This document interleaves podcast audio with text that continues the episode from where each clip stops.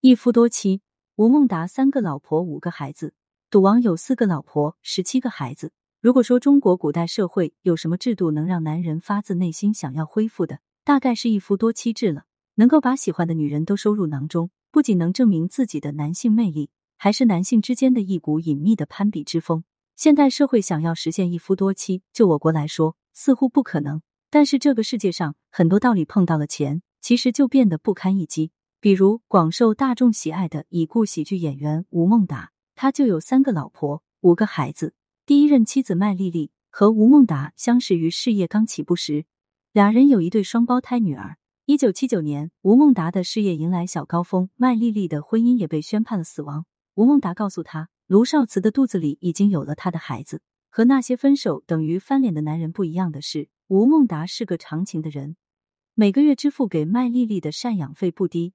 或许也是为了弥补心中的愧疚，卢少慈本以为自己能让吴孟达收心，不料没多久，吴孟达又遇到了马来西亚小姐选美季军侯山燕。卢少慈到带着女儿搬离和吴孟达的住所前，都没等来达叔的一个承诺。到了侯山燕这儿，达叔终于收心了。同时，富有同理心的他不仅定期支付赡养费给麦丽丽，还要给卢少慈不少生活费。三个妻子，一个老娘，五个孩子，所有的压力都在吴孟达一个人身上。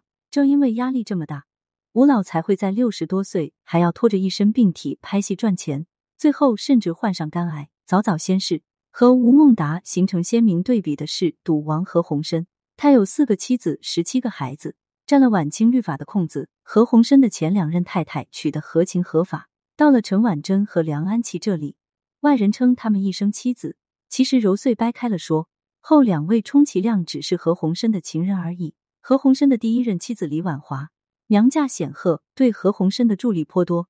李婉华还给何鸿燊生了一男三女。因为李婉华早早先逝，他的儿女们也是不争不抢的性格，所以获得何鸿燊的家产最少。第二任妻子蓝琼英生了一男四女。蓝琼英不仅生育能力强大，手腕也是第一，是四个老婆中手握资产最多的一位。至于三房陈婉珍，其实原本是李婉华的看护，但也是蓝琼英的好友。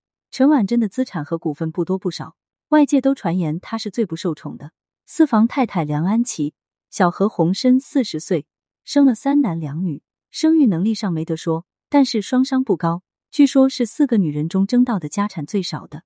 你看，同样是想要享受美人陪伴左右，吴孟达白手起家，为了道德和心中的愧疚，把自己搞得早早先逝；而何鸿燊既不受道德约束，还能被人赞一句风流倜傥。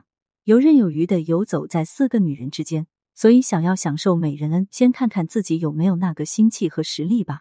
对此你怎么看呢？欢迎评论区留言互动，更多精彩内容欢迎订阅关注。